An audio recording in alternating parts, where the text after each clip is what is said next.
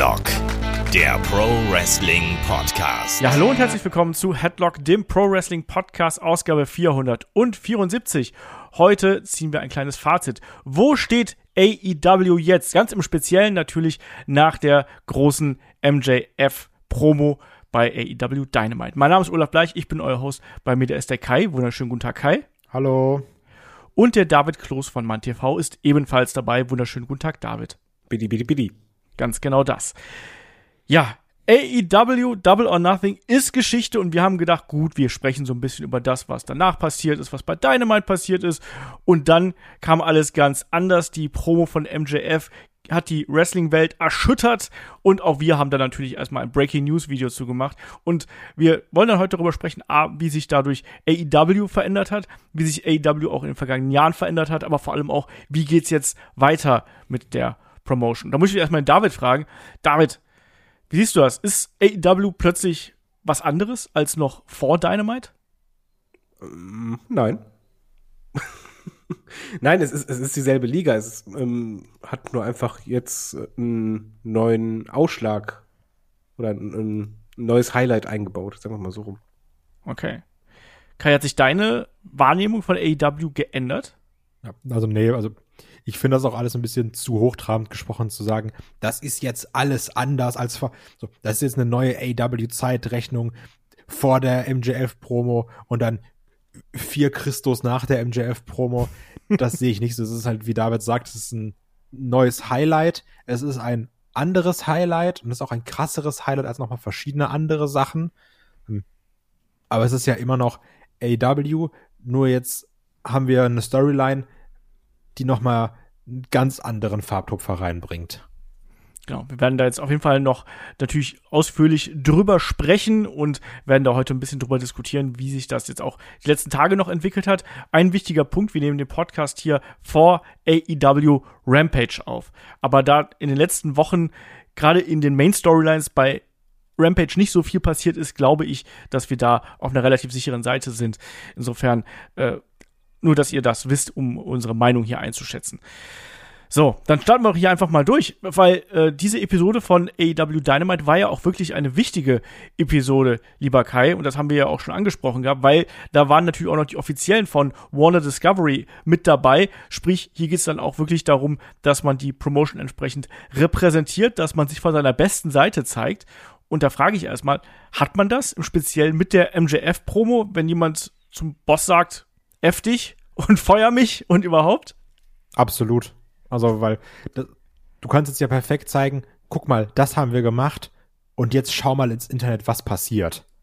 Also, das, besser kannst du doch gar nicht Werbung machen, weil du zeigst, guck mal, wir schnipsen mit dem Finger und wir lösen Reaktion aus, wir lösen Emotion aus in, in, in alle Richtungen. Dazu hast du ja noch, also auch unabhängig davon, du hast ein gutes Main Event präsentiert mit Moxley gegen Garcia, du hast verschiedene Sachen, du hast das Five-on-Five-Match. Also ich, ich finde, du hast von, von, von jeder Art, die du präsentieren kannst, was gezeigt. Und gerade bei dieser MJF-Promo, das ist doch so ein krasses Aushängeschild für deine Qualität. Weil du machst was und du sagst, pass auf, da passiert was, ne? Und dann ist das so ein Selbstläufer und du, du nutzt Social Media für dich, du kannst, du zeigst, wie du Sachen für dich arbeiten lässt. Also, das, also bessere Werbung kannst du doch gar nicht machen, oder? Ich gebe ich Frage, gebe ich weiter an David. David, kann man bessere Werbung machen? Nein. das war ideal. Ich meine, du, du hast die Offiziellen da, die hohen Tiere, und dann sehen sie im Grunde genommen eine Dynamite-Folge, die einen Querschnitt gibt von dem, was AEW ausmacht oder was sie alles bieten für Richtungen und für Arten. Du hast ja auch alles gesehen von den älteren Wrestlern äh, bis zu halt den ganz jungen. Und der Mix erstmal ist äh, natürlich überzeugend und unterhaltsam, vor allen Dingen, weil das Publikum ja auch ähm, ja, unterhalten wurde und mitgegangen ist. Das ist auch mal ein wichtiger Punkt. Und dann mit MJF hast du halt etwas, was, glaube ich, jedem TV-Sender ähm, sehr gefällt. Etwas, worüber Leute nach der Sendung reden. Das ist ja eigentlich das, was jeder sich äh, äh erträumt. Also Game of Thrones war halt nicht nur toll, weil die Leute eingeschaltet haben, sondern die haben eingeschaltet, weil andere danach darüber gesprochen haben. Und dann wirst du neugierig. Und das ist halt, wenn deine Show ein Thema ist im Alltag, dann hast du was richtig Großes in der Hand. Und ich glaube, da hat äh, AW oder Tony Khan vom Timing her genau das Richtige gemacht und MJF hat halt abgeliefert wie sonst was. Ja. Obwohl wir natürlich sagen müssen, es ist halt nochmal ein Unterschied. Also jetzt zum Beispiel jetzt die, der, der Vergleich, der muss immer wieder gezogen werden, geht nicht anders. Die Pipebomb hat ja wirklich nochmal ein bisschen mehr im Alltag stattgefunden. Das ist jetzt gerade noch ein sehr großes Bubble-Thema. Die Frage ist natürlich, schafft's auch diesen Sprung über diese Grenze? Was ich mir schon vorstellen kann, dass dann auch irgendwann andere News-Outlets darüber berichten, als nur die, die gängigen eben. So wie wir zum Beispiel. Ja, Ja, genau. ich bin gespannt, weil natürlich ist jetzt dieser Initialfunke, der ist jetzt erstmal da gewesen und der hat auch gezündet, das muss man ganz klar sagen. Aber die große Kunst wird jetzt natürlich sein, das ganze Ding hier am Laufen zu halten. Und tatsächlich ist es so, dass nicht alle das so positiv sehen wie ihr. Und da möchte ich gerne mal so ein paar Kritikpunkte hier auch äh, ansprechen, weil natürlich kann man, gerade auch wenn man jetzt nicht gerade in der Wrestling-Bubble steckt, hier auch einiges ein bisschen kritisch sehen, gerade auch in der Ausrichtung, wie hier eben diese Promo geführt worden ist. Und deswegen habe ich ja hier in unserem äh, bewährten Handout natürlich so ein paar Fragen aufgestellt. Und zwar die erste Frage, ähm, im Folge dieser MJF-Promo sind so ein paar Punkte, wie stehen denn die einzelnen Personalien, Schrägstrich, die einzelnen Bereiche da. Und da fange ich gleich mal mit Tony Khan an. Steht Tony Khan nicht nach dieser Promo als Trottel da? Als jemand, der seine Leute nicht im Griff hat, der äh, sich hier on air beschimpfen lässt als Mark, also als Fan quasi. Ist das nicht was, was seiner Position auch schaden könnte, David? Ähm, ich, ich gebe zu, während der Promo lief, habe ich nur gedacht, oh, Tony Khan hat da ordentlich was geregelt. Also der ging für mich eher gestärkt raus. Da würde ich nicht sagen Schaden. Ich finde eher, dadurch wird's halt ein bisschen interessanter. Vince McMahon war auch die ganze Zeit vor der Kamera da, bis du halt ihn in der Storyline eingewoben hast. Und hier ist es ja auch noch eine Storyline, er wird ja von einem Heel beleidigt, also eigentlich könntest du sagen, als normaler Casual-Zuschauer vorhin so, ja toll, der beleidigt den Boss, der, der provoziert, ist ja standardmäßig. Aber als Stammzuschauer kannst du auch wiederum sagen, warte mal, hast du auch im Publikum gemerkt, MJF hat ja schon recht mit dem, was er sagt. Und ähm, ich finde, Tony Khan wirkt ja eigentlich immer, wie halt MJF auch richtig gesagt hat, eher wie so ein Fanboy vor der Kamera. Das ist jetzt eine Möglichkeit, daraus was zu machen. Also, dass er quasi on Character, on TV ein bisschen mehr Charakter hat. Die Frage ist, ob man es überhaupt machen will oder nicht. Ob das einfach nur der Name Tony Khan ist, aber ich glaube, es ist allein schon wichtig gewesen, dass MJF ganz klar ihn anspricht, eben um halt zu zeigen, es ist real, dahinter ist nun mal ein Boss. Du kennst ihn vielleicht noch nicht, aber ich kenne ihn. Ich arbeite, arbeite mit dem. Ich, ich sehe da keine Schwächung direkt, sondern einfach, es, es musste unbedingt sein. Wenn er ihn nicht genannt hätte, dann hätte diese Promo auch nicht funktioniert. Zum Thema On-Air-Character ist es ja so, dass Tony Khan noch im letzten Jahr gesagt hat, er möchte nicht unbedingt ein TV-Charakter sein. Also er möchte keine Figur innerhalb dieser ganzen Ähm, Geschichte sein.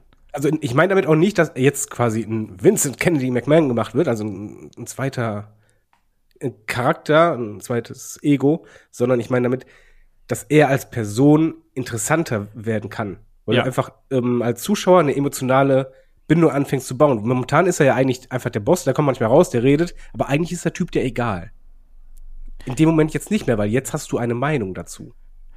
Er hat eben, um dieses Interview ganz kurz weiter zu rezitieren, er hat da gesagt, äh, dass es, wenn es Sinn macht, würde er so etwas wie ein, äh, eine Möglichkeit innerhalb eines Plots sein, innerhalb der Show. Also quasi, er ist ein Werkzeug, um eine Geschichte voranzutreiben, um da sozusagen eine Tiefe reinzubringen, weil du weißt, dass er diese Autoritätsperson ist. Klar bekommt er jetzt dadurch natürlich auch eine gewisse Tiefe. Und wir haben ja auch schon gesehen jetzt zuletzt, dass er auch durchaus mal emotional werden kann.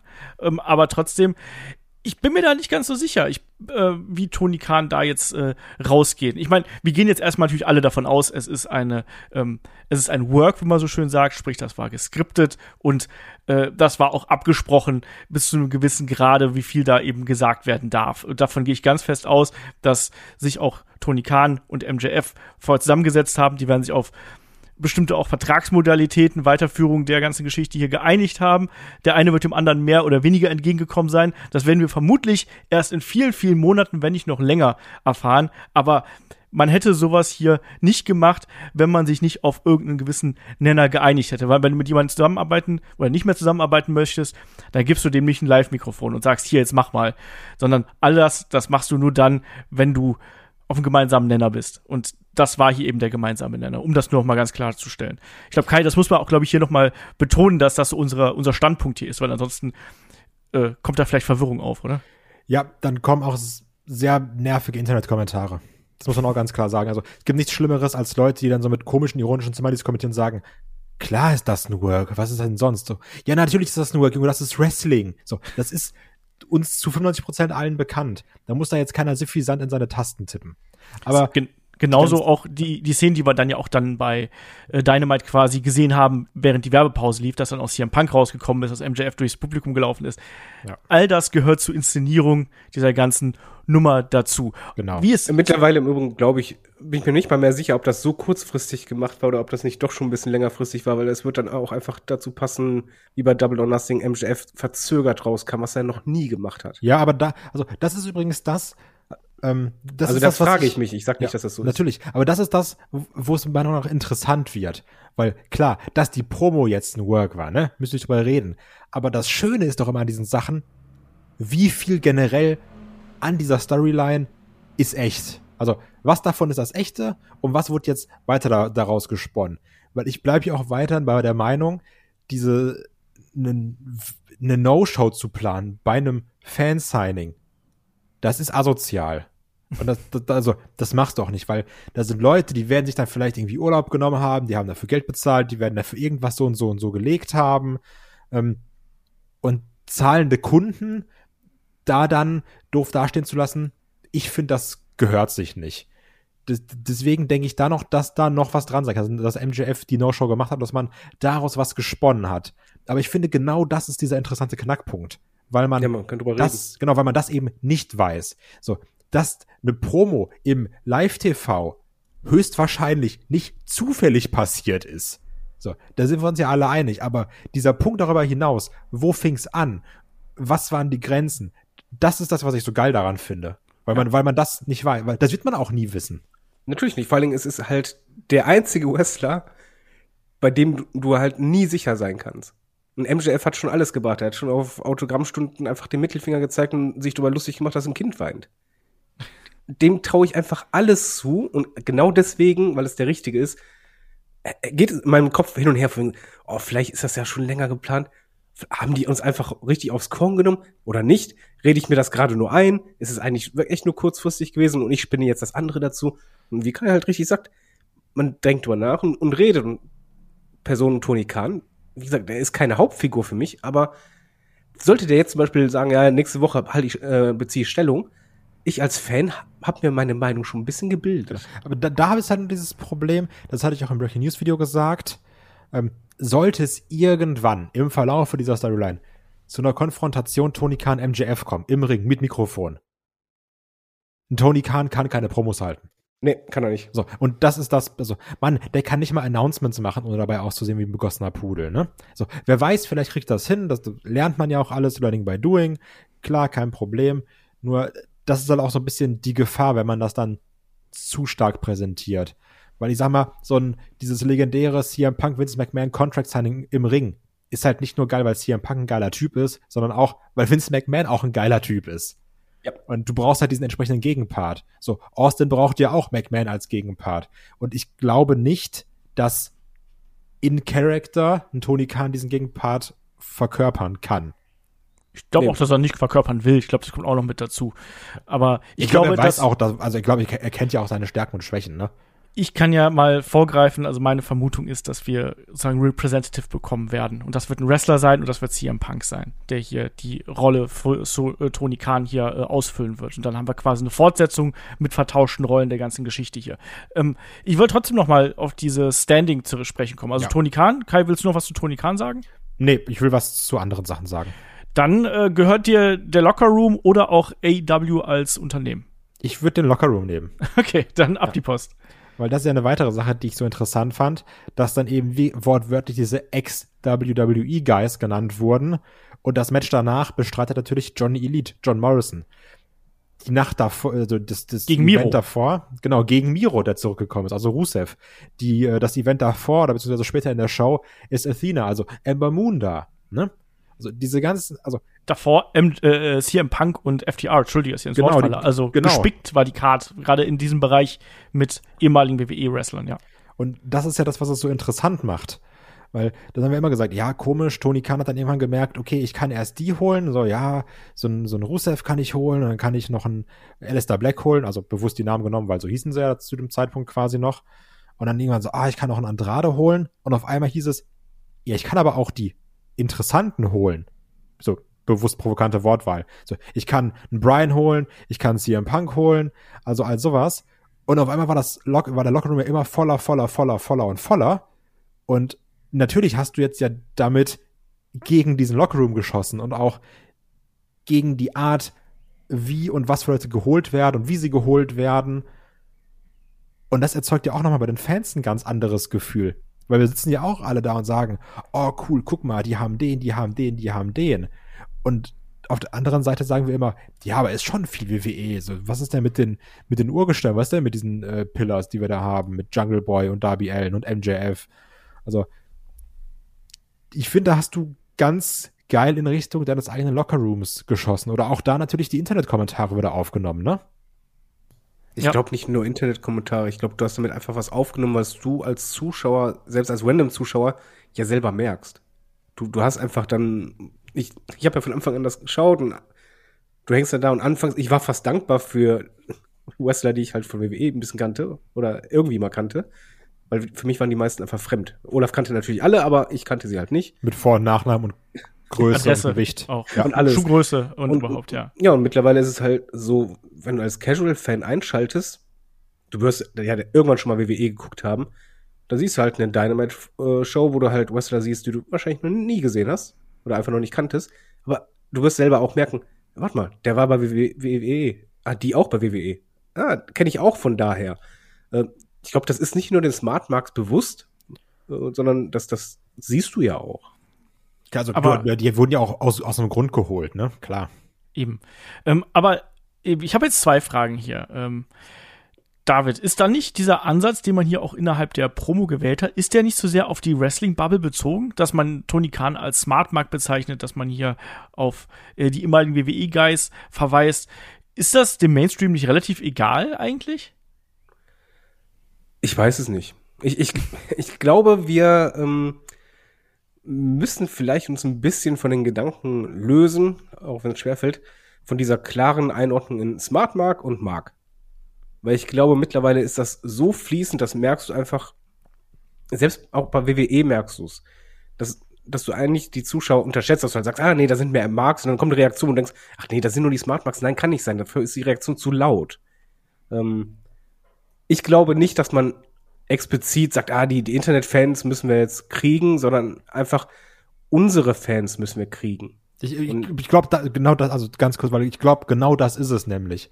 Weil AW, na, klar, da haben die auch Casual-Fans, die immer irgendwie dann, dann seppen sie durch und sagen so, ach guck mal, da läuft irgendwie Catchen, ja gut, gucke ich mir an. So, das ist dann auch, ist doch egal, ob WWE oder ob das irgendwie AW ist. Das ist ganz, das ist so wie meine Mutter, die früher immer reinkam und hat immer gesagt, ah, spielst du Playstation. So, egal, was ich gespielt habe, ne? Und Aber PlayStation kannte sie den Namen. ja, genau. Also ist auch egal. Und jedes Pokémon war immer, ah, guck mal, das ist Pikachu. Und klar gibt's auch solche Fans, die das so gucken. Aber AW hat ja trotzdem einen sehr, sehr harten Kern. Das siehst du ja an allen Sachen. Also, das siehst du irgendwie an Zugriffszahlen bei Being the Elite, was quasi konstant äh, innerhalb der ersten 24 Stunden 200, 250.000 zieht. So, AW hat ja diese gewisse Crowd. Also, das siehst du ja auch, wenn du ins Publikum guckst. Da ist ja diese eher Hardcore-Wrestling-Crowd, die da sich dann auch mit Videos befasst. So, deswegen sind doch in jeder Crowd 18 Schilder mit Final Fantasy größer, weiß ich nicht, Terraria oder Minecraft. Also, das, das ist doch so Simon Gift this, give this up. Das, das sind ja genau diese Fans, die sich mit so Sachen beschäftigen.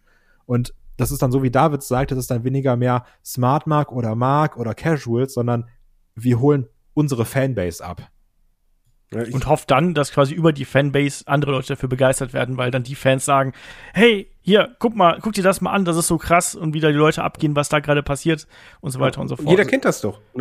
Jeder kennt doch irgendein Thema, wo jemand im Freundeskreis, sei es eine Serie oder so, boah, musst du gesehen haben, hast du mitbekommen, was da passiert ist? Und nee, ich guck die Serie nicht. Ey, musst du gesehen haben, die Serie ist so fantastisch, weil dann, dann, dann, So Ja. kannst du Leute kriegen. Also das ist ja eigentlich das, was du machen musst. Also das war bei mir Promotion. übrigens, das war bei mir gestern nicht anders. Jeder, der sich minimal für Wrestling interessiert oder das irgendwann mal geguckt hat, hat von mir die Promo geschickt bekommen.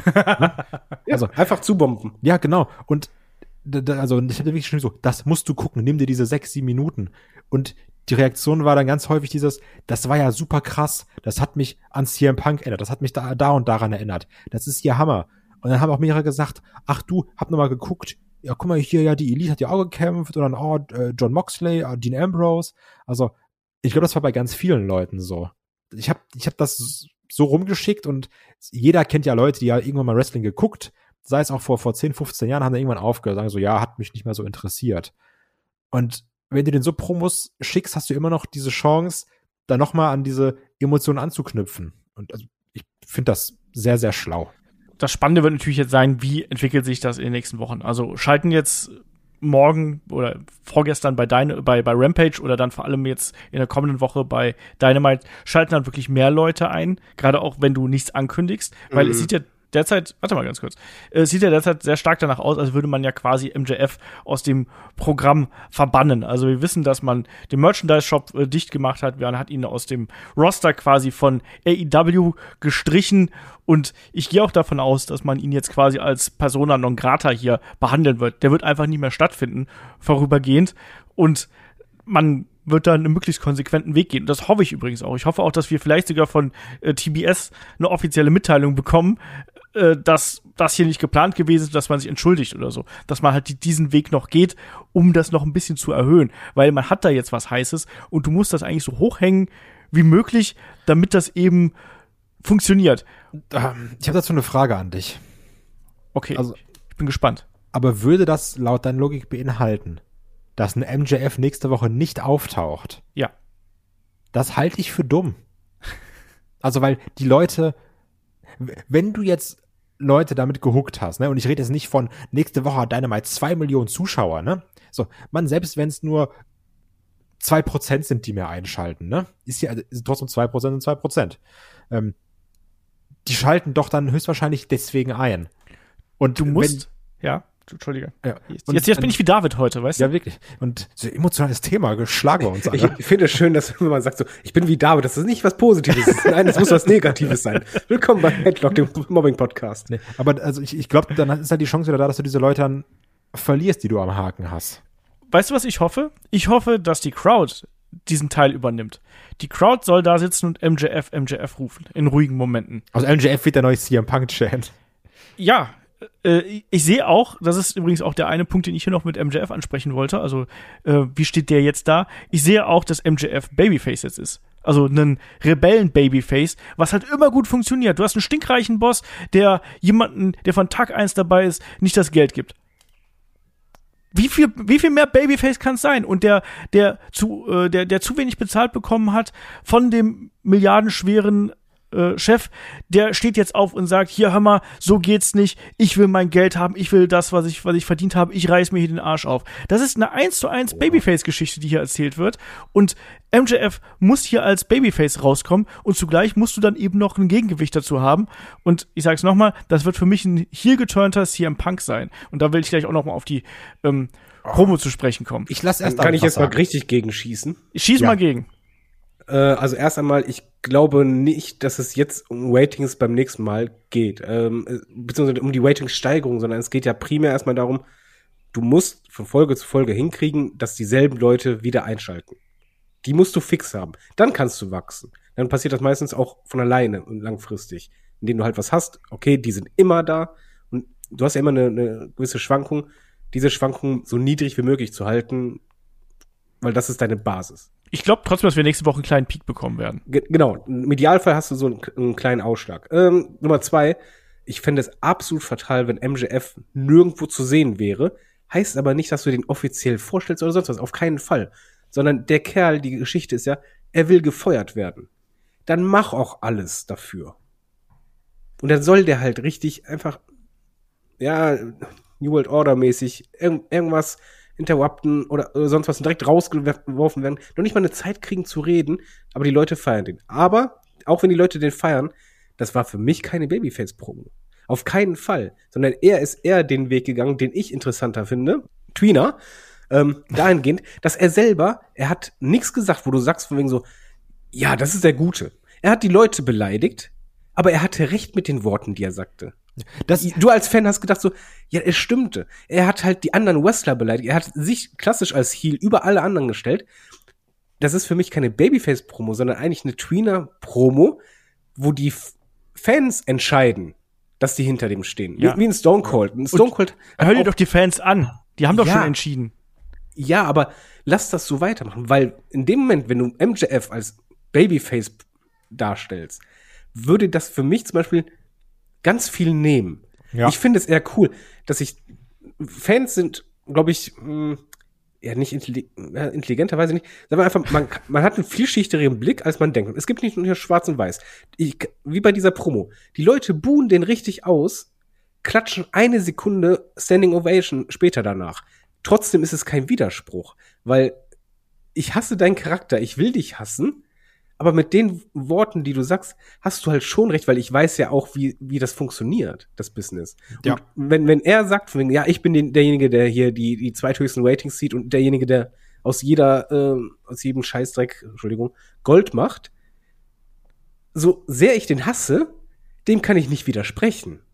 Und das finde ich so interessant und so gut daran, dass es halt eben nicht klassisch schwarz-weiß ist, sondern einfach, ich hasse dich, aber ich respektiere dich als Wrestler einfach total. Ich meinte mit Babyface hier in dem Zusammenhang auch nicht, dass er jetzt rauskommen soll, strahlend und Kinder küssen soll, sondern ich möchte, dass er dann eben, also mir geht's um die Rezeption der Zuschauer und die werden ihn als Babyface anfeuern. Ich will beides. Ich will, ich will, wenn der rauskommt, buhen und wenn er was Richtiges sagt, den bejubeln. We we weißt, das, das ist halt das, was ich so super cool finde gerade. Also ich glaube ja einfach, dass dass das hier gerade, also das ist gerade bei dieser MJF-Sache, diese Schublade mit Babyface und Heel, das kannst du gerade einfach nicht anwenden. So, das, das, das passt gerade nicht zu beiden. So, ja, natürlich kriegt er gerade eine Face-Reaction und wird sie auch höchstwahrscheinlich bekommen. Aber es ist halt, wie David sagt, er verhält sich trotzdem noch teilweise wie ein Arschloch, aber sagt die Wahrheit. Und das bejubeln die Leute dann. Und ich finde, du kannst nicht sagen, der ist das oder das. Klar, der zieht positive Reactions jetzt, aber er, er ist nichts von beiden und zeitgleich beides. Ja, und der funktioniert ja. Ich meine, du siehst ja auch schon seit Monaten, wie viele Fans diese Schals kaufen. Obwohl du, obwohl genau diese Fans den ausbuhen. Wer hätte eigentlich jemals gedacht, dass Kai hier der Vermittelnde sein würde? Nö, er hat einfach recht. So. Ja, wirklich, Ähm, passt gar nicht. Genau. Ähm, andere Frage. Was ist denn jetzt eigentlich mit Wardlow äh, passiert? Also findet ihr nicht, dass jetzt dieses ganze, der ganze Boost, den wir bei Wardlow gehabt haben, hat der nicht jetzt doch drunter gelitten? Also jetzt hat er eine Storyline mit äh, Mark Sterling, wird verklagt von der Security-Genossenschaft und verhaut wieder Securities. Ist das der Weg, den man hier wirklich sich erhofft hat? Grundlegend kann man sagen, ja, hat schon drunter gelitten. Haben wir auch bei der Review gesagt. Ganz klar. Und wir dachten, du hast ja auch gesagt, oh, jetzt macht ihr den Stretcher-Job und auf einmal dachten wir, der taucht erstmal nicht mehr auf. Ähm, deswegen glaube ich auch, dass Olaf jetzt da auch wieder falsch liegt, wo er sagt, MJF taucht nächste Woche nicht auf. Das, das wird hier ähnlich sein. Ähm, er hat den Stretcher-Job gemacht, hat ihn dann quasi genosellt, je nachdem. Er hat einmal gesagt, ihm tut alles weh. Ja, stimmt. Dann passt's ja eigentlich. Warum kann ich mit Halskrause raus? Aber jetzt auch bei Wardlow, klar, natürlich, leidet jetzt ein bisschen darunter. Aber ich finde, dass diese Mark Sterling Promo oder Geschichte jetzt gar nicht so verkehrt ist. Weil du kannst ihn, klar, du hättest jetzt auch in Matches packen können, ja noch zehn Leute powerbomben können, alles klar, schön und gut. Aber so kann er jetzt diese Geschichte ich gegen das System oder ich gegen meinen alten Vertrag weitermachen. Die Leute können wieder sagen so, ja, komm, maloch dich da durch. So Verträge sind gemacht, um so zu zerreißen, na, die muss man sich nicht halten. Das ist so diese typische, ja, ist mir doch alles egal, Holzkopf-Story, den Vertrag zerreiße ich und stopfe den einen in den Mund, nachdem ich ihn gepowerbombt habe. Ich finde, das passt trotzdem. Also klar, dieser große MJF-Hype ist es jetzt nicht mehr, ich finde aber, die haben hier einen guten Weg gewählt, wenn ich ehrlich bin. Aber ist schon so ein kleiner Abstieg von MJF zu Mark Sterling. na, natürlich war es ein Abstieg. Also, ne, so, es ist ja, so, du kannst ja nicht immer nur steigen, ne? Es gibt ja immer Höhen und Tiefen. Und natürlich ist die größte Promo seiner Karriere, dass es danach nicht nochmal die noch größere Promo seiner, ach, äh, Dingens, Fehde seiner Karriere, dass es danach nicht nochmal die noch größere Fehde seiner Karriere gibt, gibt. Also egal, was sie gemacht hätten, wäre jetzt ein Abstieg. Ich finde, man hat einen klugen Weg gewählt aus einem einfachen Grund. Ich hatte eigentlich gehofft, oder nee, erwartet, weil ich dachte, MJF ist jetzt rausgeschrieben. Okay, MJF ist weg, jetzt musst du ihm eine richtig dicke Story geben. MJF ist aber nicht weg. Und die Alternative, die du gehabt hättest, wäre halt, gib Wardlow eine große Story, wo er auch als Rebell dasteht, der sich gegen das System stellt. Und du hast einfach dann zwei große Sachen, die relativ ähnlich sind. Das kann nicht funktionieren. Ich, ich finde, wenn du halt, du hast ein absolutes Highlight in dieser Folge. Und du hast eigentlich dahingehend klug gemacht, dass du gesagt hast, okay, alle anderen kriegen jetzt erstmal nicht so ein Highlight. Damit, du kannst 18, wie, wie beim, beim Essen gehen, wenn du halt ein Fünf-Gänge-Menü hast, da gibt es einen Highlight-Gang. Da kannst du nicht einfach, nicht jeder Gang kann absolut, absolut dich, dich wahnsinnig machen und denkst auf, oh mein Gott, weil dann wird der andere geschmälert. Lass es so. Das ist eigentlich so relativ typisch AEW, wie ich sie halt kenne, dass man sich auf eine Sache fokussiert, die halt groß ist und das andere kommt danach. Und der Weg, den du halt jetzt machst, du lässt weiterhin den Charakter Wardlow als denjenigen äh, stehen, der ja, halt sich gegen alle stellt, auch gegen die Security, der gegen die Übermacht sich an, äh, äh, stellt. Den schärfst du weiter, lass es jetzt so ein bisschen schweben, du denkst, ah, die Story ist vielleicht nicht so spannend. Dann brauchst du natürlich innerhalb der, der Fehde irgendwann zwei, drei Wochen den Moment, wo du denkst, oh, jetzt zieht's an. Weil anfangs war das mit MJF und ihn auch noch nicht so interessant, das wurde erst langsam und dann quasi, ja, wie gesagt, in Wellenbewegung, das versetzt zu MJF, danach der, der Ausschlag kommt. Deswegen habe ich in der Ausgabe, als die MJF-Promo war, auch nicht erwartet, dass es noch irgendeine andere große Story sein wird. Nee. Zumindest richtig im Fokus, weil das kannst du nicht bringen. Und ich finde, man hat es angenehm gemacht, weil einfach, du musst den Charakter weiter zeigen, du brauchst Wardlow, du musst ihn zeigen. Es ist natürlich ein Abstieg, aber einer, der Sinn macht, weil sonst hast du irgendwann diesen Punkt, dass du halt dich in einen in Sackgasse buchst, dass du sagst, ja, nach dem Highlight kommt das nächste Highlight, danach kann aber nichts mehr kommen. Sondern lass, nach dem Highlight muss es ein bisschen runtergehen und dann langsam steigen, Ausschlag wieder nach oben, dann wieder ein bisschen runtergehen. Ich brauche Abwechslung. Das musst du so machen. Ich bin gespannt, wie man das jetzt auf Dauer durchzieht. Ne? Und das hängt, wir haben, wir haben auch schon vorher gesagt, das Schwierigste für Wardlow wird das sein, was dann nach der MJF-Geschichte kommt.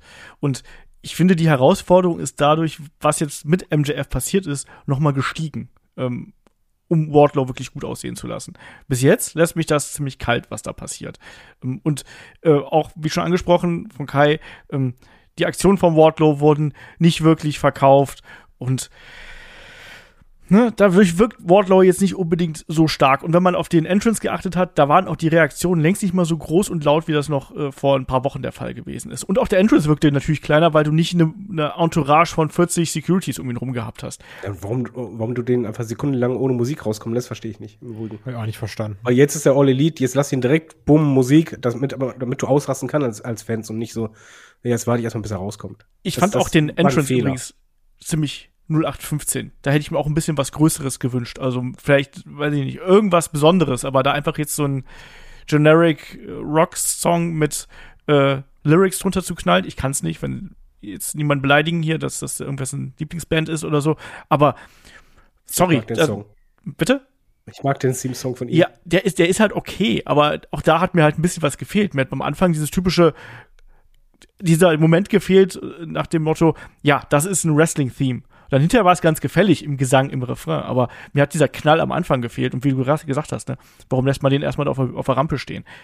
Der, das hätte ich nicht gezeigt. Also ich möchte auch, dass man daran arbeitet. Das musst du auch jetzt. Also ja. du musst, wenn er rauskommt, er, er braucht einen Entrance, Bumm, Musik, irgendwie schönes Feuerwerk, eine gewisse Haltung oder sonst was. Ähm, es ist jetzt auf jeden Fall natürlich eine spannende äh, Zeit, weil die Frage ist, wie wirkt sich das jetzt auf die Zukunft aus und wie lang kann AEW wirklich diesen Moment jetzt auch konservieren und wie lange kann man damit durchziehen? Ist es jetzt nur ein Strohfeuer oder gelingt es einem da wirklich mit MJF quasi den nächsten großen Schritt zu gehen und ihn da entsprechend anzuheben?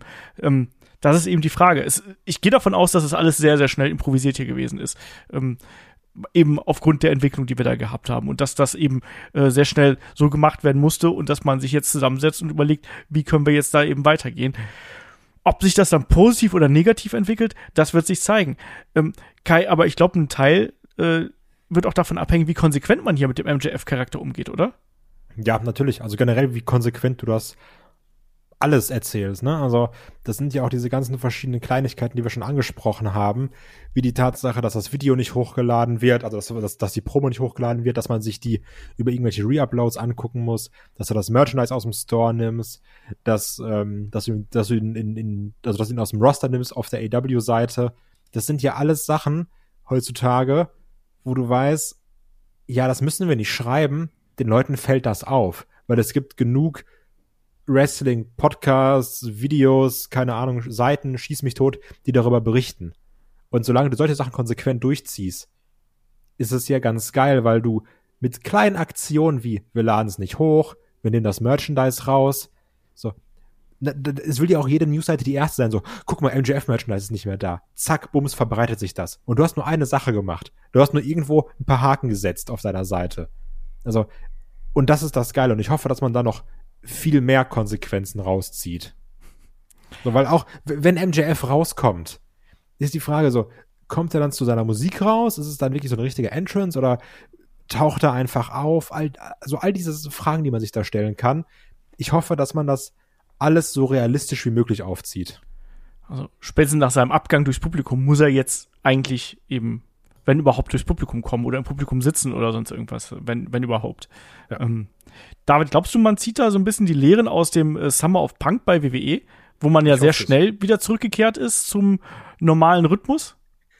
Ja, ich hoffe es. Äh, das ist im Grunde genommen ist es das, woran es sich ähm, entscheiden wird, ob das ein Erfolg wird oder nicht. Ähm, ob du sagst, ich ziehe das jetzt durch über einen langen Zeitraum und der Zeitraum ist zu lang oder zu kurz. Das kannst du halt erst sagen, wenn, wenn es vorbei ist. Ähm, ich denke aber schon, dass man beim Summer of Punk gemerkt hat, ich glaube, da war mehr möglich und dass man da mehr rausholen will. Ich gehe aber davon aus, selbst wenn man das jetzt langfristig plant, ist es so wie bei, glaube ich, jeder Wrestling-Storyline. Die hat immer irgendwann mal eine Ausgabe, wo es so ein Hänger ist, wo du sagst, ah, war jetzt nicht der Mega-Burner, war schon nicht schlecht, aber ah, letzte Woche war noch cooler. Ich, ich hoffe es einfach. Äh, ich muss mal kurz mal noch mal Positives erwähnen, wie unfassbar es einfach ist. Man muss MJF nicht auf eine Stufe höher heben. Ja, der ist schon, schon ganz oben. Also was, was der abliefert, das ist unglaublich in dem Alter. Er hat ja recht mit seiner Promo, egal welche Fehde er zuletzt hatte, oder im letzten Jahr, die war alle, alle waren fantastisch. Also alle waren die Highlights äh, der Shows. Und ich glaube, wenn es einer vor allen Dingen, so wie Kai sagt, realistisch verkaufen kann, dann ist es MJF. Und genau das möchte ich auch sehen. Ich möchte eben nicht sehen, dass er zur Musik rauskommt. Ich möchte halt sehen, dass der vielleicht setzt er sich vorne hin, wird aber noch rausgeworfen. Man sieht noch nicht mal, er hat keine Sekunde Zeit, sondern wird direkt rausgeworfen, weil die Security einschreitet. Ich möchte einfach dieses Gefühl haben, ist das jetzt echt oder nicht? Und wie weit gehen die dabei? Und das gerne über mehrere Wochen. Aber ich muss unbedingt MJF sehen. Und sei es einfach nur, dass da irgendwas Verrücktes passiert und man ihn nur eine Sekunde gesehen hat. Aber ich möchte ihn sehen. Aber die Frage, ob es ein Strohfeuer ist, das können wir erst in ein paar Wochen sagen. Und daran wird es auch scheitern, weil ein Strohfeuer kannst du schnell entfachen, aber das aufrechterhalten, das ist die Kunst. Ist das nicht auch so ein bisschen das Risiko von so einer Work-Shoot-Promo, Kai, dass gerade sowas natürlich auch sehr, sehr schnell hochkochen kann, aber danach sind die Erwartungen einfach so exorbitant? So nach dem Motto, gib mir das nochmal, gib mir das nochmal und dass dann wirklich auch diese Kurve sehr schnell nach unten abfallen kann? Klar, natürlich. Also das ist ja, das ist ja ganz oft wie bei Nostalgie. Ich will genau das gleiche Gefühl von x Jahren oder von letzter Woche nochmal genauso haben. Ne? Und das war jetzt ja wirklich dieses, das hat uns aus dem Nix getroffen.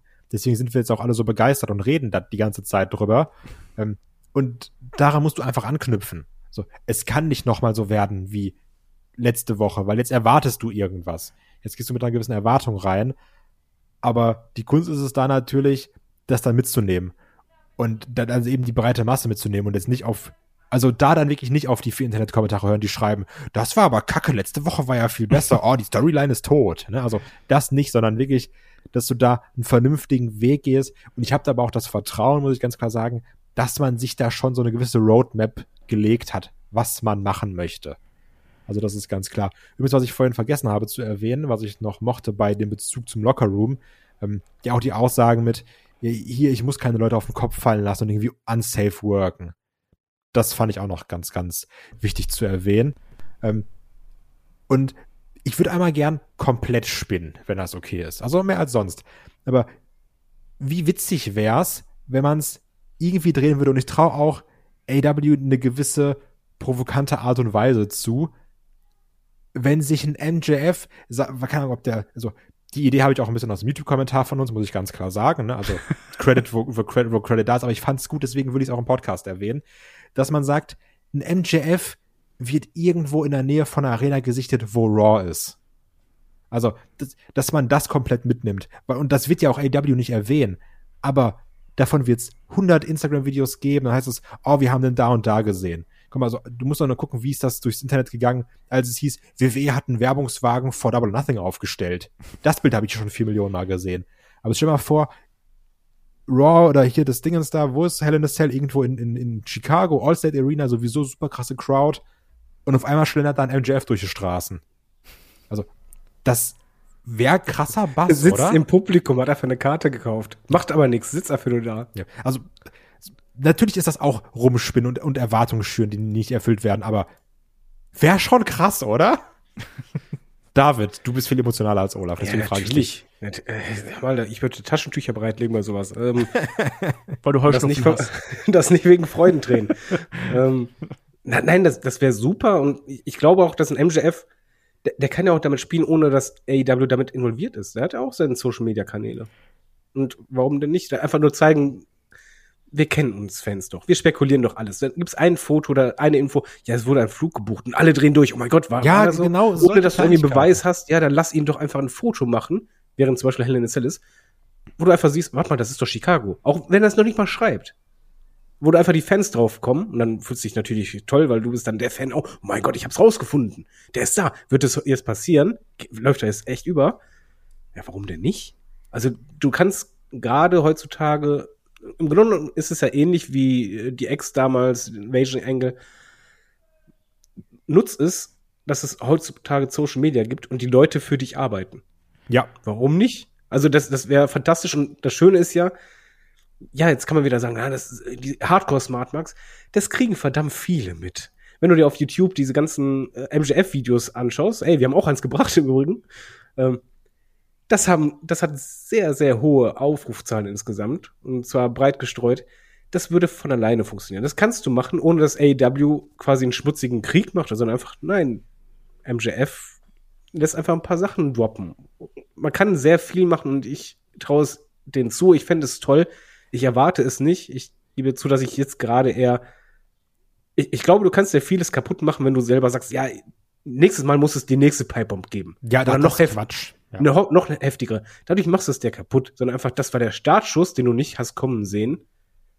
Und dann mal gucken, wie, wie die Story verläuft. Und ich bin gerade eher nicht mit einer Erwartungshaltung da, sondern eher mit einer Neugierde. Ich will wissen, taucht er jetzt nächstes Mal auf oder nicht? Das ist eine banale Frage, aber das ist gerade meine wichtigste. Olaf, wie stehst du dazu? Das interessiert mich. Ich wollte gerade noch was ganz kurz, äh, was, was anderes sagen. Ähm, ganz interessant, weil ich hier gerade äh, auf Twitter kurz was geschaut habe. Ähm, da gab es jetzt auch die das Minute-by-Minute-Rating quasi zu äh, Dynamite.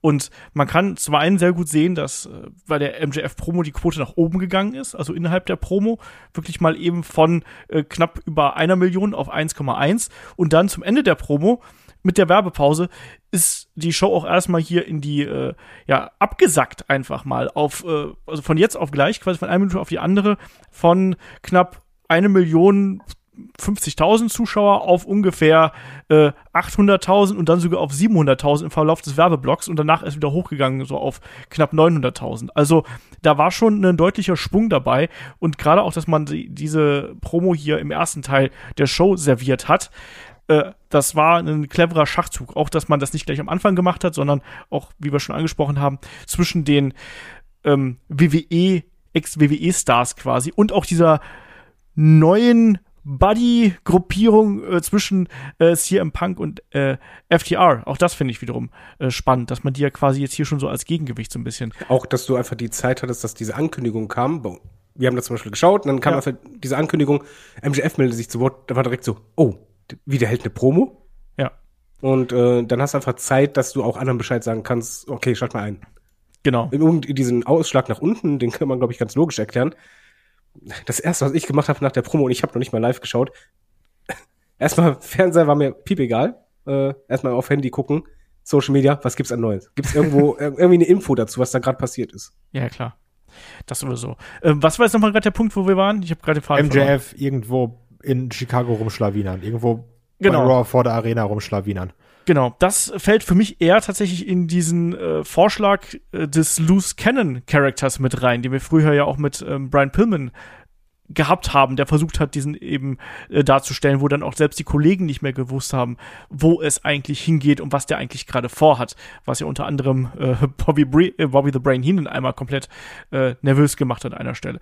Ich damit kann man natürlich spielen und das, das ist für MJF natürlich nur von Vorteil. Der macht seinen Marktwert dadurch natürlich noch größer und im besten Fall bringt er dann auch noch ein paar Fans zu äh, AEW mit rüber. Also von daher, ja klar, warum nicht? Das kann man machen. Ich bin dafür, dass man das äh, erstmal ein bisschen unterlässt. Ich würde tatsächlich erstmal so ein bisschen rausziehen und gucken, ähm, wie die Zuschauer reagieren, ob sowas nicht dann von sich aus kommt. Aber so Gerüchte streuen, absolut. Man muss, du Ja, musst damit spielen. Apropos Gerüchte, ich traue halt MJF sehr, sehr viel zu, weil einfach, ich habe euch im Vorgespräch noch erzählt, gibt ja auch zum Beispiel diese YouTube-Doku über Einzelwrestler, wo einfach aus einer Biografie plötzlich was ganz anderes wurde. MJF ist halt unberechenbar und dem traue ich sogar zu, dass man auch so weit geht oder dass er so intelligent ist und einfach sagt, lass doch einfach mal falsche Informationen ein bisschen streuen. Eben genau, was du halt sagst, Brian Pillman, lass das wirklich nur unter beispielsweise zwei Leuten sein, nur Tony Khan und ihn, was wir vorhaben. Und die anderen haben einen ganz anderen Eindruck. Ich, ich verkaufe einfach so, als wenn ich richtig pisst bin. Ja. Das geht ja auch. Also warum denn nicht auch mit Falschinformationen streuen, um halt noch mehr Neugierde zu erzeugen? Es ist halt einfach sehr, sehr viel möglich. Und jetzt haben wir ja Forbidden Door vor der Tür stehen. AEW New Japan, Pro Wrestling, große Show, ausverkauft schon und die ersten Matches deuten sich ja an. Also wir werden ja CM Punk gegen Hiroshi Tanahashi aller Voraussicht nach bekommen. Ist das jetzt gerade ein guter Zeitpunkt für so einen ja, Koop Pay-per-View, einfach weil man dafür keine ja, Storylines im Prinzip aufbauen muss, weil die Storyline ist einfach AEW gegen New Japan, das verkauft sich von selbst und man hat trotzdem so eine extrem große Bühne. Kai, glaubst du, dass wir vielleicht da eine Fortsetzung bekommen, dass AEW diese Bühne nutzt, um dann auch den MJF-Charakter zu benutzen? Weil wenn MJF so anti-Tony Khan und so anti-AEW ist und so frustriert ist über die ganze Situation, dann wäre das doch eigentlich der Moment, um hier die Show zu crashen. Ich habe es dir vorher schon per WhatsApp geschrieben. Ja, natürlich. Also da ist die Frage, ist, glaube ich, dann nochmal schwierig zu klären. Also es ist, glaube ich, sowieso, wenn du sagst, ja, unser Champ darf aber nicht verlieren. Ja, okay, unser Champ darf aber auch nicht verlieren. Da muss ja sowieso viel abgesprochen werden. Also eigentlich müsstest du es machen.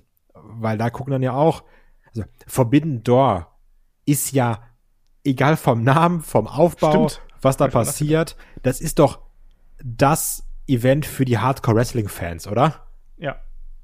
Und wenn es jetzt da weitergehen lässt, ist doch dafür quasi prädestiniert. Und MJF hat ja auch in seiner Promo quasi direkt dagegen geschossen, eigentlich. Eben. Und also ich, ich merke schon, du, du willst eigentlich nur CM Punk gegen MJF nochmal sehen, ne? Ich, Ich- da verbeißt du dich richtig drin. ich, ich, also pass auf, nachdem ich hier CM Punk und den guten Tony Khan bei Media Scrum gesehen habe, hier die beiden nach äh, Double or Nothing, ne, die beiden besten Buddies und so und ey, ganz im Ernst, CM Punk hat in seiner Promo hier äh, gesagt, dass er ja noch, dass er noch lernen wollen würde, ne, und dass, dass er da noch äh, eine ganze Reihe, eine ganze Zeit lang äh, hier die Straßen bereisen äh, muss und er, dass er besser werden muss und er will lernen. Ähm, und egal, ob positiv oder negativ, wir werden ihn Champion nennen. Weißt du was? CM Punk, der wird lernen und CM Punk wird lernen, dass er genau die Rolle einnimmt, die er über all die Jahre eben nicht eingenommen hat. CM Punk wird unser Corporate Champion werden. Das ist so mein, also das ist jetzt auch wieder mein Rumgespinne, also hier keine, Info, keine Insider-Informationen oder sonst irgendwas, sondern das ist mein reines Fantasy-Booking, was ich jetzt sage. Wir bekommen CM Punk als den Corporate Champion, der das Sprachrohr quasi für Tony Khan äh, werden wird, der diese Aufgabe übernimmt. Wir haben die Andeutung jetzt ja schon gesehen und wir haben auch daneben noch FTA, die aus irgendwelchen Gründen auch noch damit einhergehen. Darf und das da ist so mein? Tipp. ähm, bei, der Sto äh, bei der Promo, die du erwähnst, mit den Hafling, ich will, muss besser werden und so weiter. Wir hatten das vom Fernseher eigentlich so gedeutet, dass es einfach auf das Match gerade bezogen war, wo er äh, zweimal gebotcht hat. Ähm, und das nicht das letzte Mal. Und er da entsprechend auch sich, als er auf, dem, auf der Ecke äh, stand, quasi entschuldigt hat von wegen, ja, war halt echt nicht gut. Äh, wir hatten das eher darauf bezogen. Aber was bei CM Punk ist, und das habe ich schon ein bisschen länger, dass da ein sehr starkes Longtime-Booking dabei ist, weil wenn du bedenkst, welche Fäden er hatte und was, welche Aussagen dort getroffen wurden, hat eigentlich jeder Fädengegner uns Fans gewarnt. Es ging immer, Genau. äh, der Fädengegner, jeder Fädengegner hat gesagt, immer, der hat ein viel zu großes Ego, den geht es gar nicht um hier und um die Liga, sondern der geht halt um, um sein Ego. Und er denkt, er ist der Beste und äh, macht doch eh nur, weil er von drüben kam und so. Egal ob, ob Heel oder Face, die haben uns alle gewarnt. Und das ist halt zu, finde ich jetzt, ja, ist wieder rumgespinne, aber für mich zieht sich das einfach wie ein roter Faden, seit er da ist, durch. Dass es halt auffallend ist, dass egal gegen wen er fädet, alle uns warnen. Und am Ende wäre für mich logisches Longtime-Booking, dass sie recht hatten und wie du halt sagst, äh, dass äh, er wirklich einfach sein Ego drüber stellt, die, der Locker Room, der ist ihm nur egal, er ist halt der Corporate Champion. Der will einfach nur ganz oben sein. Und er stellt sich auch mit Tony Khan so toll, was halt auch in jeder Promo jeder erwähnt hat. Nein, nee, also das ist das, was ich seit Anfang jetzt erwarte, weil es ist auffallend, finde ich. Kai, wie siehst du das? also ich finde, das klingt alles sehr, sehr, sehr gut. Und das klingt auch alles nach einer sehr tollen Storyline. Also ich habe da nichts gegen. Ähm, ich bin noch gespannt, ob man so schnell wieder Punk MJF aufgreift. Das ist gerade das, wo ich ein bisschen mit hadere. Weil wir hatten es ja erst vor kurzem, klar, du hast natürlich deine Fehde unter anderen Gesichtspunkten. Ähm, aber es waren ja trotzdem nur zwei, drei Monate Pause dann dazwischen. Das ist das, was mich ein bisschen wundert. Oder ob man da nochmal einen Umweg geht. Ähm, kann mir aber schon vorstellen, dass das große Ziel ist, in naher oder ferner Zukunft, weiß ich nicht, dass wir dann MJF gegen Punk um den Belt bekommen und MJF dann vielleicht sogar da den Weltmeistergurt gewinnt. Den Weltmeister, gut, das hast du schön gesagt. äh, ja, also das, das riecht einfach äh, sehr stark danach. Und ich glaube auch gar nicht, dass das jetzt unbedingt schon sofort passieren muss, weil wir haben jetzt noch Forbidden Door vor der Tür. Die nächste Show äh, müsste ja eigentlich, warte mal, nach Double or Nothing kommt normalerweise Full Gear, oder? Nee, all out. All Out, All Out, ihr habt recht. äh, also, ist ja geil, was kommt. Nee, All Out im AEW ist ja September, genau. Ja. AEW macht es ja meistens so, dass die Story, mit der du rechnest, eigentlich die übernächste fast immer ist. Dass eigentlich noch eine dazwischen geschoben wird. Also ich kann mir bei Punk jetzt eher vorstellen, Forbidden Door, danach kriegt er eine andere Fehde, die gar nicht so kurz ist, die halt beim Pay-Per-View endet. Ja.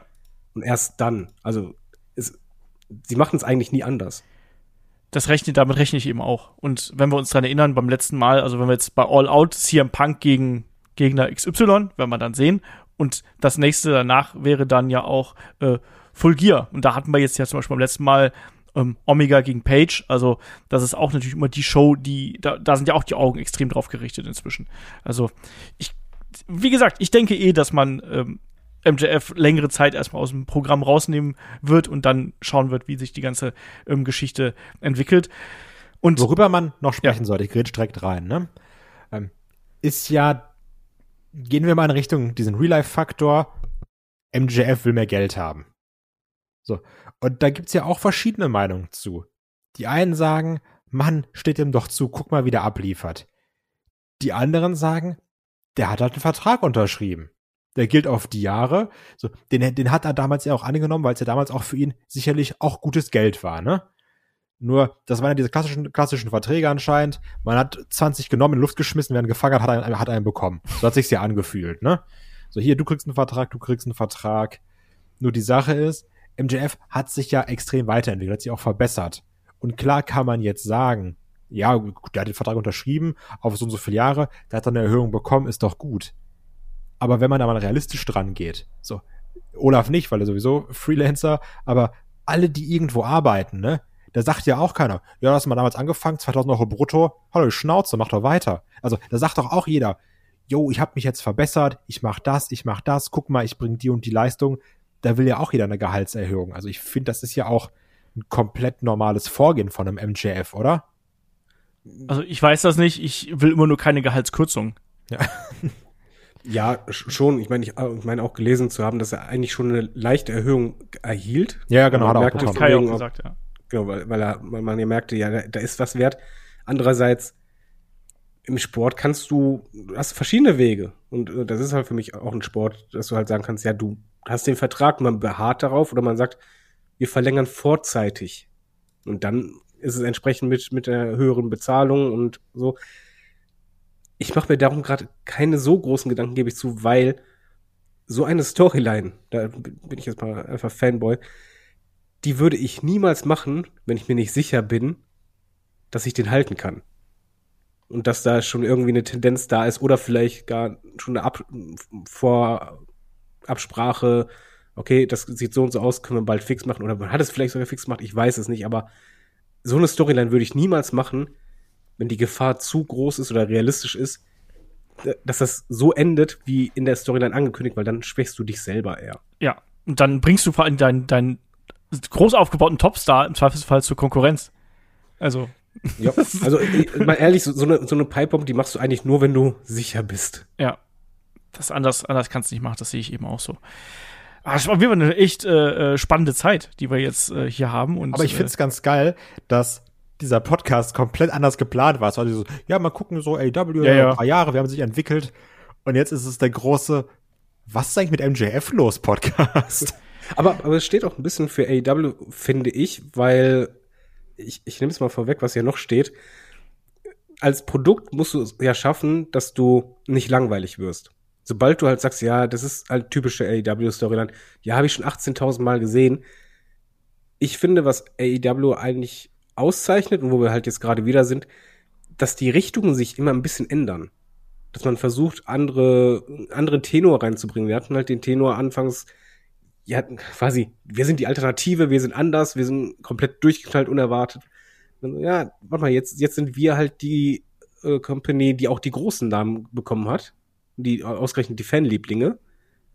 Und trotzdem schaffen wir es. Hier, guck mal, wir stellen ins Rampenlicht einen MJF und äh, einen Jungle Boy oder äh, sonstiges. Wir haben auch eingewechselt, das ist dieser Mix. Und zuletzt kam zum Beispiel noch stark halt das mit den Fraktionen noch mehr rein, aber mit den Fraktionen, wo du halt sagst, ja, wa- was können wir jetzt noch anders machen? Der Tenor ist jetzt halt ein bisschen nicht komplett, das ist ja auch wichtig, dass es nicht komplett ist, aber halt die Nuance mit JRS, ähm, dass du sagst, ja, Wrestler gegen Sport Entertainer. Und bei MJF greift das auch wieder, dass im Grunde genommen man sein Produkt jedes Jahr ein bisschen anders positioniert, dass man andere Wege geht. Und jetzt ist es für mich eigentlich, dass wieder eine neue Phase begonnen hat. Das ist nämlich ganz interessant. Aber ich habe auch drüber nachgedacht, ob man so eine Ära hier definieren kann. Und dann habe ich mir gedacht, so, nee, aber man kann so Abschnitte definieren, weil ich finde ganz extrem, dass wir quasi im vergangenen Jahr zu einer ähnlichen Zeit mit CM Punk, mit Daniel Bryan, Bryan Danielson, mit Adam Cole, ähm, dass das schon ein extremer Einschnitt gewesen ist und dass wir dann erstmal so ein, hast extrem Boost dann in dem, in dem Nachgang gehabt. Zugleich hatten wir dann, wie ich finde, jetzt Anfang des Jahres da hatten wir auch mal ein Loch drin. Also ganz klar. Man hat gemerkt, so zum einen, dass das äh, mit dem Roster ist problematisch, Ring of Honor noch mit dazu ist problematisch, zu viele Titel, zu viele Kooperationen, zu vieles Durcheinander und auch viele Stories sind auch nicht so gezündet, wie man das gehofft hat. Also die, äh, der Adam Page Title Run für einen Eimer, auch der Midcard-Title der TNT Championship, das Hin- und Her-Gespiele mit dem, mit Scorpio Sky und Sammy Guevara, das hat alles nicht so gepasst. Die Damendivision, auch da zu wenig TV-Time, äh, teilweise dann eben auch Wrestlerinnen im Spotlight, die vielleicht nicht ideal eingesetzt worden sind. Ähm, und jetzt, ich habe jetzt gerade wieder ein bisschen das Gefühl, so, wir haben wieder so, so, so einen kleinen Cut. Also so, als wäre also ein, ein Kapitel geschlossen und als hat man jetzt zumindest jetzt hier wieder so ein paar Punkte, wo man gemerkt hat, so, ah, jetzt haben wir, wir haben jetzt wieder so eine, so eine bessere Linie drin. Wir haben diesen Stable War, wir haben äh, auch diese langsame Geschichte um Christian Cage und Jungle Boy, die sich entwickelt. Ne, jetzt haben wir es ja zuletzt gesehen. wo Wardlow, dann- den du abgeschlossen hast. Genau, Wardlow ist abgeschlossen, den hast du jetzt erstmal quasi auf die nächste Stufe gehoben und kannst sagen, gut, wohin gehen wir jetzt mit dem? Du Andere hast dann Geschichte. Scorpio Sky, der halt auch sich selber als Urgestein, ich war von Anfang an da, Genau. wieder darstellt. Nicht von wegen, ja, ich wurde eingekauft. Nee, ich war, ich war von Anfang an da, der Midcard-Title hält. Halt auch mal als schöner Heel-Champion, der nicht nur wegrennt, sondern jede Herausforderung annimmt. Was Genau. auch selten ist. deswegen, also ich finde, man so langsam, man merkt gerade wieder so ein bisschen, es, es geht wieder in eine bessere Richtung, weil ich habe so die letzten, was haben wir jetzt? Wir haben jetzt, wir haben jetzt Juni, also wirklich so, so, so, Anfang des Jahres und auch Ende letzten Jahres, da war halt auch schon einiges dabei, wo man gesagt hat, ah, da, da, da hakt's ein bisschen. Und ich fand, bis jetzt äh, war, war dieses Jahr, matchtechnisch war, war zwar vieles Gutes dabei, aber da war eben auch Sand im Getriebe bei AEW und äh, das ist so, meine Lehre aus den letzten Jahren quasi, dass man jetzt vielleicht wieder so einen Punkt angefunden hat, wie man das Produkt wieder so ein bisschen stärker äh, streamlinen kann, wo man Ja, die nächste Welle. Ja, genau. Also, das ist ja das, was du eigentlich als Fan erwartet. Du kannst nie, egal bei welcher Serie oder bei welcher äh, Wrestling Company oder sonst was, du kannst nie erwarten, dass du quasi immer auf einem Level bist und das extrem oben ist und gleich bleibt, sondern irgendwann verpufft alles. Ir- Irgendwo ist überall mal der Hype raus und dann brauchst du den nächsten Hype. Den musst du aber erstmal aufbauen. Deswegen gibt es immer diese Wellen. Und was ich interessant, es sei denn, du ziehst natürlich dein Ding durch. Dass du einfach sagst, nee, wir ziehen das jetzt über Jahre durch und das ändert sich nicht. Gewöhnt euch dran. Das kannst du natürlich auch machen. Aber dieser Wellenaspekt, ja, es ist für mich, als wenn es gerade mit einem Pay-Per-View, das ist auch übrigens typisch bei AEW, finde ich, dass du das Gefühl hast, so ein Pay-Per-View hat irgendwie was abgeschlossen. Und dann kommt die nächste Welle jetzt gerade. Und ähm, ich würde auch nicht sagen, das ist eine Ära, das gibt es da nicht, sondern einfach Eben. dafür ist es zu kurzweilig oder einfach die, die Zeitspanne zu gering. Aber das jedes Jahr hat irgendwie einen anderen Tenor. Und ähm, wir erleben jetzt gerade, dass diese neue Welle aufkommt. Mit verschiedenen Aspekten. Äh, und ich glaube, jetzt ist auch erstmal, dass dann nächsten Monate im Idealfall ja wieder Spannung reinkommt, dass man sich fragt, was passiert da, was passiert mit denjenigen, wer kommt auch ins Rampenlicht. Ich finde es halt interessant. Es sind so viele WWE-Leute, aber so richtig im Fokus waren, sind es eigentlich für mich eher die Anführungszeichen AW-Leute. Schöne Grüße an CM Punk an der Stelle. Ja, und Brian Danielson. Und John Moxley. Der gut, der ist ein AW-Guy, der war einfach an da. Der hat aber nicht gekämpft. Das ist richtig. Nee, aber ähm, also ich finde aber auch gerade diese Tatsache, dass man sagt, es gibt halt keine Ähren, sondern es gibt eher Abschnitte, zeigt ja auch, wie, also was da passiert ist in drei Jahren, ne? Also wenn du das mal anguckst, dann es fing irgendwie an und dann klar, dann war Jericho, dann war diese Jericho-Zeit, dann war Omega, auf einmal kam Corona und dann war alles dicht und wir hatten diesen Zeitpunkt, wo AW mehr Empty Arena Shows als normale Arena Shows hatte. Dann ging es wieder hin und her, dann hattest du diese Zeit, wo sehr viel dann die, die Elite äh, im, im Mittelpunkt stand und was sie immer geschafft haben oder also was ich mitbekommen habe, ne, also ich habe ja auch meine Gags gemacht und ich finde auch immer noch witzig, wenn Leute dann sagen, ja, All Debut Wrestling, weil es stimmt auch teilweise einfach. Ähm, was sie aber zumindest von dem Zeitpunkt, wo ich es jetzt wirklich aktiv verfolge, was sie ganz krass schaffen, was ich auch woanders vermisse, ist, sie schaffen es immer auf irgendeine Art und Weise, dich als Fan zu emotionalisieren.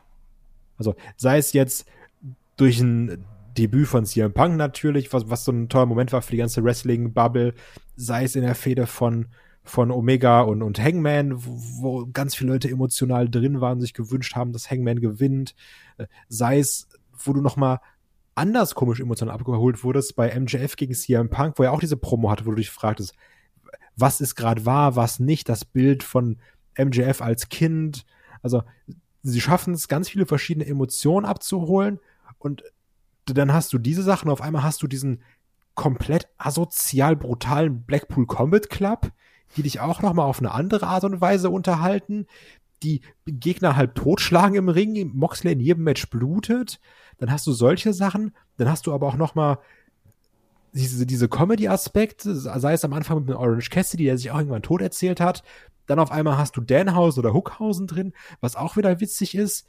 Dann auf einmal hast du einen Jericho, der mal ernst ist, dann ist er der Champion und auf einmal ist er ganz dumm der Wizard und schmeißt mit Feuerbällen, worüber du lachst. Dann auf einmal singt er so eine Broadway-Nummer mit MJF. Also, ich finde dieses, diese, diese Palette an Emotionen oder an, an Angebot, die da ist, allein in, in diesen Shows, das ist eine ganz, ganz, ganz große Stärke, meiner Meinung nach. Ja. Das, Ja. das ist so das, was, was meiner Frau zum Beispiel gefällt. Äh, falls man, äh, habe ich gerade überlegt, äh, wie man diese Welle nennen könnte. Ich finde, momentan ist das ein bisschen die Generations-Welle. Weil ich finde, du hast das, für mich das Gefühl, dass gerade so die Jungen nachrücken, richtig, und äh, die, die Alten um ihre Plätze kämpfen. Also ein CM Punk muss sich quasi rechtfertigen, dass ausgerechnet er als Oldie hat äh, den, den Ma- Main-Title. Schwierig, du hast eine Gruppierung um Moxley und äh, Bryan, äh, die einfach einen Jungspund wie Utah aufnehmen und den dazu nehmen. Du hast äh, ja, Denhausen und Hook sind auch die, die ganz jung. Ja, Team Taz mit äh, Powerhouse Hobbs, Ricky Starks. Genau, und, und ich finde, das, das zieht sich, wenn ich jetzt einfach mal das so überschlage, relativ gut durch. Dass du ein bisschen wirklich das Gefühl hast, es ist nicht unbedingt für mich ähm, Wrestler gegen Sports Entertainment oder Ex-WWEler, sondern einfach eher, ähm, dass jetzt so die, die Generationen mehr eine Rolle spielen. Genau wie ein MJF ja auch, der sich ja aufregt, wenn, hör mal, ich bin jung, der betont extra, wie jung er ist und ich will mehr und ich bin oben.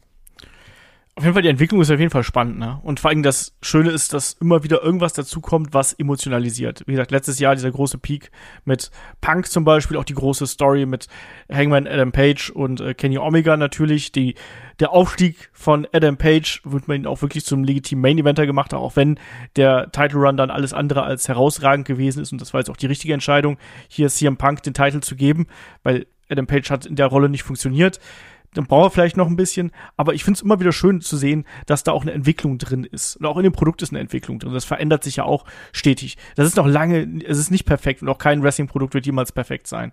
Aber äh, man hat gerade jetzt zuletzt gesehen, dass man auch damit zu kämpfen hat, wie man sich entwickelt hat und dass man hier vielleicht, ich habe es beim letzten Mal als Wachstumsschmerzen angesprochen, man, man merkt schon, man, man macht auch Fehler ähm, und man versucht aber auch mit den Fehlern zu arbeiten. Zugleich glaube ich, werden wir uns auch daran gewöhnen müssen, dass wir immer mal wieder auch Punkte dabei haben bei AEW, wo man sagt, nee, das war halt Kacke, ne? Ich glaube, da muss man auch mit leben und dass da auch Klar. manche Sachen nicht funktionieren, genauso wie wir es auch haben werden, dass Wrestler gehen werden, dass Wrestler unzufrieden sind und so weiter und so fort. Das bringt das nun mal mit sich und das haben wir, werden wir auch am laufenden Band haben. Und Ja. ich bin da trotzdem äh, sehr neugierig drauf, jetzt gerade mit der MJF-Story, äh, die mich auch sehr gehuckt hat, muss ich dazu sagen, äh, wie es da eben weitergeht. Ja, gehuckt, wegen Hook. Ähm, ja, also, mir ist aber noch ganz wichtig, damit es nicht heißt, oh, das ist wieder zu Fanboy-mäßig, dass, wir- dass ich trotzdem noch auch mal, ich will auch noch Schwächen nennen, die mich auch stören. Jetzt kommen die Frauen. Ja, die Ja. Women's Division ist immer ist eine Baustelle, ganz klar, ne? Ey, ganz im Ernst, das, das Debüt wieder von Athena jetzt, ey, ey. Also Ja, das, das ist bei Dynamite. Promo war schlimm. Generell auch Tony Schiavone, der immer Mikrofone hält, ne? Da auch, auch wirklich verbieten, meiner Meinung nach. Das, da würde ich auch mal eine Petition für starten. Also natürlich. Change.org. Ja, die Women's Division ist immer noch ein Problem, ganz klar. Also auch da, was so gewisse Darstellungen angeht, auch eine Ruby Soho, da hat man sich ja vielleicht ein bisschen mehr von versprochen. Ähm, das sind die Sachen, wobei mir David, ich lasse David nicht reingrätschen, aber eine Sache, wo er mir auf jeden Fall beipflichtet, ist, dass es viel zu viele Belts gibt. Und ich fand es Oh, auch ganz ja. witzig, dass sich Davids Angst ein bisschen beweitet hat und Adam Cole dann da auch mit dem ähm, Owens Hard Cup, Owen Hard Cup Belt saß. Was Baker schon- auch. Genau, Ja. Baker auch, was schon ein bisschen blöd war, dass du da zu viele Bells hast. Ich bleibe auch immer noch dabei, dass, auch wenn sie es gut jongliert kriegen, dass das Roster einfach zu groß ist. Und ich habe auch schon Angst, dass wenn jetzt ein W. Morrissey heißt er, glaube ich, Big Yes. Cass, jetzt bei Impact fertig dass man den auch wiederholt, damit er 20 Siege in Folge bei Dark und Dark Elevation holen kann. Also das, das brauche ich dann auch nicht. Und Geil, dann bekommen wir CM Punk gegen W. Morrissey. genau, und ja, ich weiß, Iron Man Match. ich, ich weiß, ihr mögt ihn und das ist auch schön und gut, aber ich kann damit gar nichts anfangen. Ich finde, du hast auch gerade mit diesen alten WWE-Leuten, mir gefällt da auch ein Miro nicht. Ich weiß, er gefällt vielen, ist immer noch subjektiv, aber auch ein Andrade, der fällt hinten komplett über. Du hast wirklich gemerkt, das war diese Zeit, ja, wir holen die ganzen alten WWE-Stars und da, da hast du auch Kritik für verdient. Weil das war wirklich, und daher kommt auch so ein bisschen dieses Fan-Denken, das war dann manchmal dieses Gefühl, Tony Khan macht sich sein Sammelbuch voll, mal gucken, wen ich noch einkleben kann. Oh, guck mal, der glitzert. Also, das war da auch ein bisschen mein Problem. Klar, natürlich, da habe ich auch gesagt, damals, du musst einen Alistair Black holen. Und, aber da jetzt auf einmal hast du dann einen Brody King, dann hast du noch einen äh, Buddy Murphy, Buddy Matthews. Die haben jetzt zwar ihr Stable, aber das Roster ist sehr, sehr, sehr, sehr voll. Und das ist weiterhin ein Problem, meiner Meinung nach. Und auch da musst du irgendwann lernen, weil dann werden auch Leute gehen, dann müssen Leute gehen. Ähm, also, ne, da läuft auch nicht alles perfekt. Und von dieser Satnam Singh Jay Lethal Storyline will ich gar nicht erst anfangen. Da werden wir ja sehen, im Juli steht ja der nächste Ring of Honor Pay-Per-View an. ich glaube, das wird sich auch alles ein bisschen entzerren, wenn Ring of Honor äh, wirklich auch wieder eine Weekly Television Show hat. Und ah, ganz kurz, so, Ja. das ist, das muss ich noch ganz kurz nennen. Und ich finde weiterhin als Schwäche, dass AW sehr ungesund gewachsen ist. Und dass man da wirklich vielleicht auch sich zu viel aufhalst. Also gerade jetzt nochmal mit Ring of Honor. Ich glaube, Tony Khan hält sich da zu viel auf. Ja, ja, das, das meine ich mit Mann. Mann Okay. steht als Synonym für Tony Khan. Ja, ich, ich hoffe vor allen Dingen, dass man. Ich möchte AEW als AEW sehen und nicht als äh, Pool für alles. Bin ich ehrlich. Also ich kann. Es sind zu viele Gürtel, weil halt einfach von anderen Companies äh, zig Gürtel im Spiel sind. Ähm, Das interessiert mich nicht, möchte ich nicht unbedingt. Ich hoffe wirklich, dass sich das mit Ring of Honor und AEW entzerrt. Man kann das Roster ja gerne aufsplitten, aber ich möchte, wenn ich Dynamite gucke, nicht die ganze Zeit äh, den Ring of Honor äh, Title Belt sehen oder eine Fehde oder die, die Ring of Honor Tag Team Champs. Das interessiert mich nicht. Also ich, ich brauche da schon eine eigene Identität. Äh, Das ist das, was, was mich stört. Gerade mit den vielen Belts. Ähm, Die, die Frauendivision, definitiv bin ich bei, bei Kai. Ich finde, man ist auch jetzt gerade, was den großen Rost, äh, das große Roster angeht, ich weiß nicht, wie die Vertragslaufzeiten sind, aber ich glaube, dass jetzt so langsam immer mehr Verträge auslaufen werden in der nächsten Zeit. Von den Anfangsverträgen. Und dass es jetzt, du, du füllst jetzt deinen Roster, das ist zumindest meine Hoffnung. Das ist jetzt nicht Tatsache, ist einfach Hoffnung. Du füllst das Roster im Wissen, dass jetzt demnächst einige rausfallen werden. Ja, aber dann ziehst du die Option bei dem Brian Cage. Das sind Sachen, die verstehe ich nicht. Ja, das verstehe ich auch nicht. da sind wir schon mal zwei. aber, aber, das ist halt, wie gesagt, me- meine Hoffnung einfach, und es wäre für mich auch logisch, du hast Talents gehabt, wo du gemerkt hast, okay, die funktionieren, andere, die funktionieren gar nicht. Äh, Also von den Eigengewächsen, Anführungszeichen, von denen, die sehr früh dabei waren. Und dass du jetzt im Grunde das, naja, das Roster ein bisschen schärfst. Und ähm, dass es dazu gehört, dass einfach welche durchfallen und ja, bin auch bei, bei Kai, dass natürlich eine Andrade funktioniert gar nicht. Äh, Das ist allerdings, das ist was Negatives, aber das ist halt zu erwarten, weil wenn du halt zehn Leute holst, wird es immer sein, dass keine zehn funktionieren werden. Die Frage ist eher, was man langfristig macht. Was mir auch nicht gefallen hat zuletzt war die Darstellung der Tag Team äh, Championship. Das hat sich jetzt in den letzten Wochen ein bisschen verbessert, auf jeden Fall, dass ich da wieder mehr dieses Feuer möchte, dass dieser Belt im Fokus steht. Ähm, das ist für mich wichtig und da wäre halt wichtig, dass Jungle Boy sich gegen Christian stellt, auch wieder Generationskampf im Übrigen. Äh, und das dann durch ist, ich möchte, weil für mich ist AEW einfach auch sehr gutes Tag Team Wrestling und ein sehr wichtiger Titel. Also damals, mir war es nicht egal, ob halt Young Bucks den Titel haben oder ähm, sonst jemand. Also ich möchte wissen, wer den Titel hat. Ich möchte da mitfiebern. Und da sollte man dran arbeiten. Ja, vor allen Dingen, ja, die Splittung. Ich möchte die eigene Identität von AEW haben.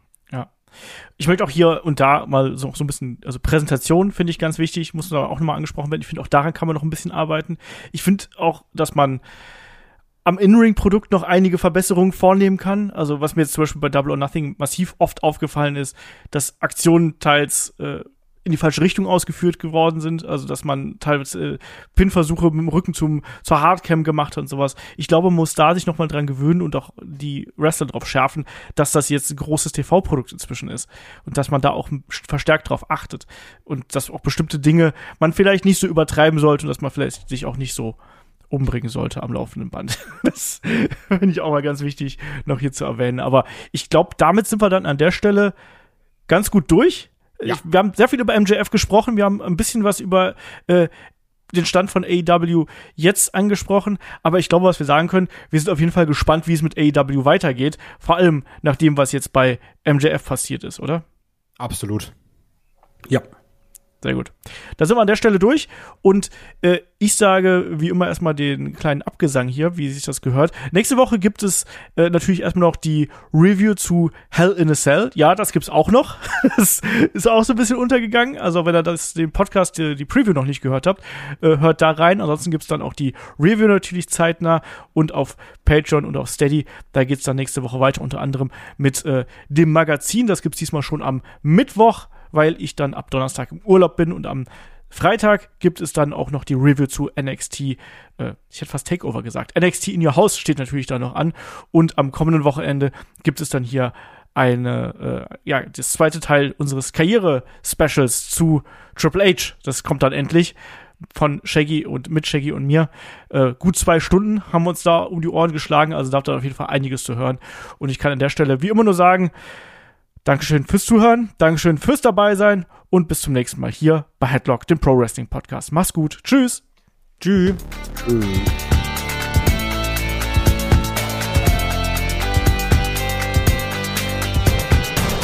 Headlock, der Pro Wrestling Podcast.